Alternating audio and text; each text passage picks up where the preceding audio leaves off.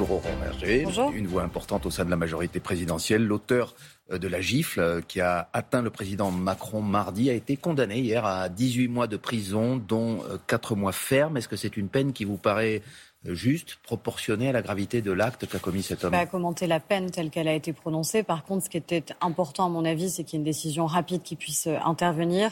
Il y a un enjeu de rétablissement de l'autorité. Je crois que c'est extrêmement attendu par les Français.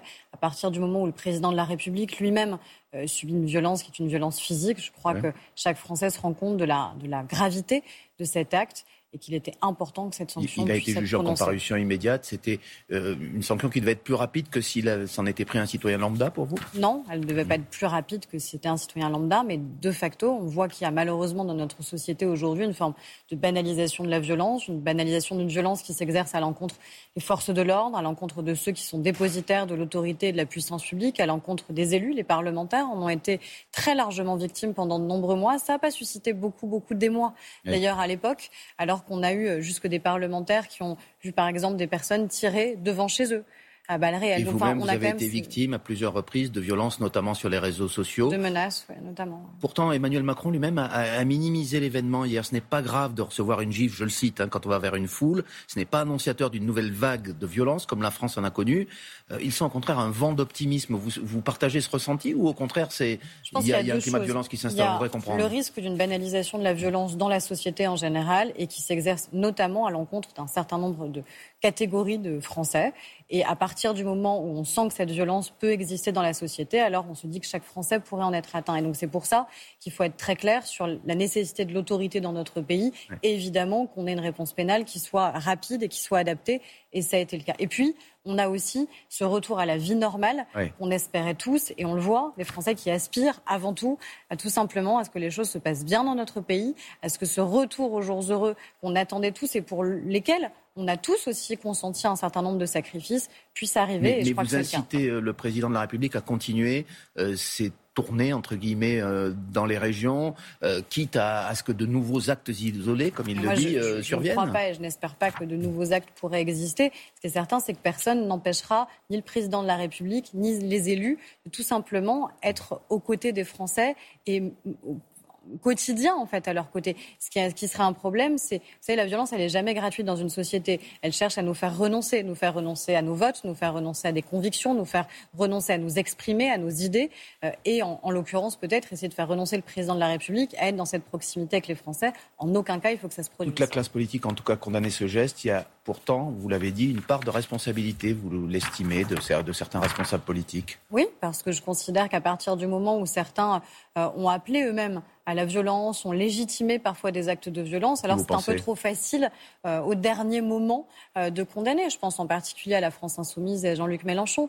quand à l'époque, il, a condamné, il a été l'un des tout premiers à condamner ce qui s'est passé à l'Ermitage. Mais c'est un petit peu compliqué de jouer les vierges effarouchées au moment où ça arrive, alors que pendant des mois, on a finalement incité à la violence. La violence à l'encontre des journalistes. Quand Jean-Luc Mélenchon disait que la, haine, je cite, à l'écart des journalistes hmm. était juste et saine, et après on a des journalistes qui sont appréhendés dans des manifestations, dans des mobilisations. Quand on a un député de la France insoumise, François Ruffin, qui dit devant l'Élysée que ça finira mal pour le président de la République et qu'il finira comme Kennedy, c'est-à-dire avec une balle dans la tête.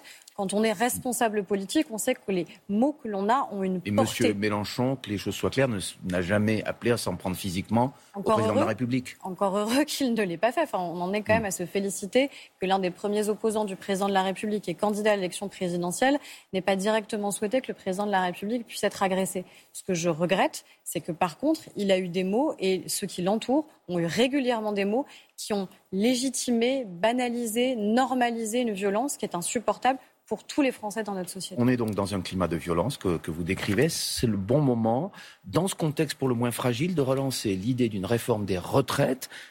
Il faut travailler plus longtemps, euh, a dit le numéro un de votre parti, Stanislas Guérini. Euh, on voit bien que pour l'instant, les syndicats sont totalement hostiles. On entendait un sondage tout à l'heure dans le journal montrant que 6 Français sur 10 ne veulent pas d'une nouvelle réforme. Et pourtant, vous continuez de semer le doute en, quelque sorte en disant qu'une réforme est possible avant la fin du quinquennat. Je crois qu'on continue tout simplement à, être ce que les Français ont souhaité que nous soyons en 2017, c'est-à-dire qu'on puisse continuer à transformer le pays et qu'on puisse continuer à apporter des réformes qui sont nécessaires. Euh, je pense qu'il y a certaines, certaines réformes qu'on a portées que personne n'avait osé réussir à porter, que ce soit sur le droit du travail, que ce soit la réforme de la SNCF, que ce soit l'éducation nationale, que ce soit la réforme du baccalauréat. on pourrait en citer un mais grand parlons de la réforme des retraites. Est-ce que vous, vous souhaitez qu'elle soit menée avant la fin euh, du mandat de M. Macron? La question qui doit se poser, c'est est-ce que cette réforme est juste et est-ce qu'elle est nécessaire? Pour moi, elle est juste et elle est nécessaire. Elle est juste parce qu'aujourd'hui, on a une inéquité dans le système, on a une illisibilité dans le système de retraite tel qu'on le connaît et qui est vécue comme une vraie injustice pour un certain nombre de Français. La nécessité aussi, je pense particulièrement à la réforme des régimes spéciaux de retraite. Et moi, je pense que cela mériterait que l'on puisse continuer à transformer le pays. mai 2022, à minima, moi, ce que je souhaite, si vous me posez la question, c'est que sur la réforme des régimes spéciaux de retraite, on puisse avancer parce que c'est vécu comme une injustice. On puisse avancer dans les mois qui viennent. On puisse avancer dans les mois qui viennent, si l'agenda le permet, parce que c'est vécu comme une injustice profonde pour, par les Français. Et sur le passage de, de l'âge de départ à la retraite de 62 à 64 ans, est-ce que ce serait une bonne mesure, une mesure à réaliser avant la fin du quinquennat. Je ne sais pas si déjà on aura la possibilité dans le temps imparti euh, de réaliser cette réforme. Ce qui est certain, c'est que tout le discours qu'on a porté sur la nécessité d'une réforme euh, plus générale des retraites, il reste complètement d'actualité. La crise sanitaire n'a pas remis en question la manière avec laquelle il était nécessaire qu'on puisse réformer nos retraites dans le pays. Une dernière question, Aurore Berger. Le premier tour des élections régionales, il aura lieu dans neuf jours. Dans plusieurs régions, le Rassemblement national est en tête des intentions de vote. Euh, dans l'une d'entre elles, en PACA, il est même donné vainqueur. Et pourtant, euh, même des personnalités de votre mouvement l'admettent. Il n'y a plus de front républicain. Euh, de fait, il n'existe plus. Est-ce que vous êtes aujourd'hui dans une situation où vous vous attendez à des victoires du Rassemblement national?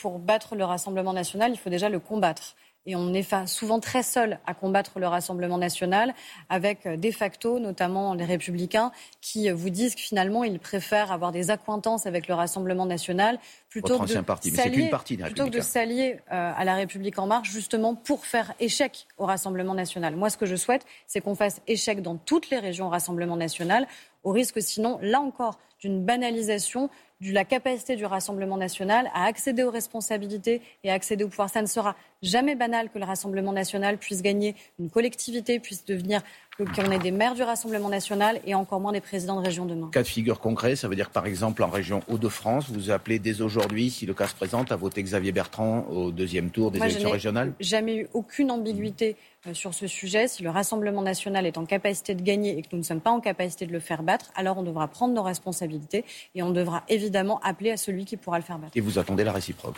si on vous entend bien Je pense que la réciproque, elle est attendue non pas par nous en tant que parti politique, mais attendue par les Français en termes de clarté vis-à-vis, de leur vis-à-vis du positionnement des partis politiques à l'égard du Front National. Merci beaucoup, Aurore Berger.